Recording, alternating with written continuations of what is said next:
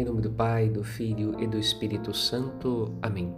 No caminho da palavra, neste domingo do Advento, dentro da novena de Natal, somos convidados a contemplar o nobre desejo do rei Davi de construir uma casa para Deus. Mal sabia ele que sua descendência já carregava a bênção necessária para que o Salvador morasse ali.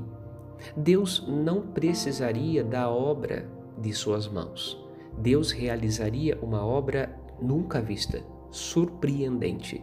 Uma obra alicerçada na aliança dele com o seu povo, como canta o salmista. A Virgem Maria será a habitação de Deus no coração da humanidade, no seio do povo escolhido.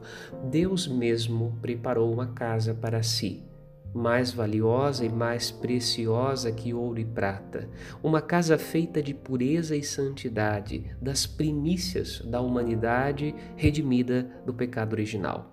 Um templo digno do Altíssimo. Rendamos graças a Deus e ao seu amor maravilhoso diante do presépio no qual adoramos o Senhor do universo. A todos desejo saúde, paz e fé. Padre Rodolfo Morbiolo.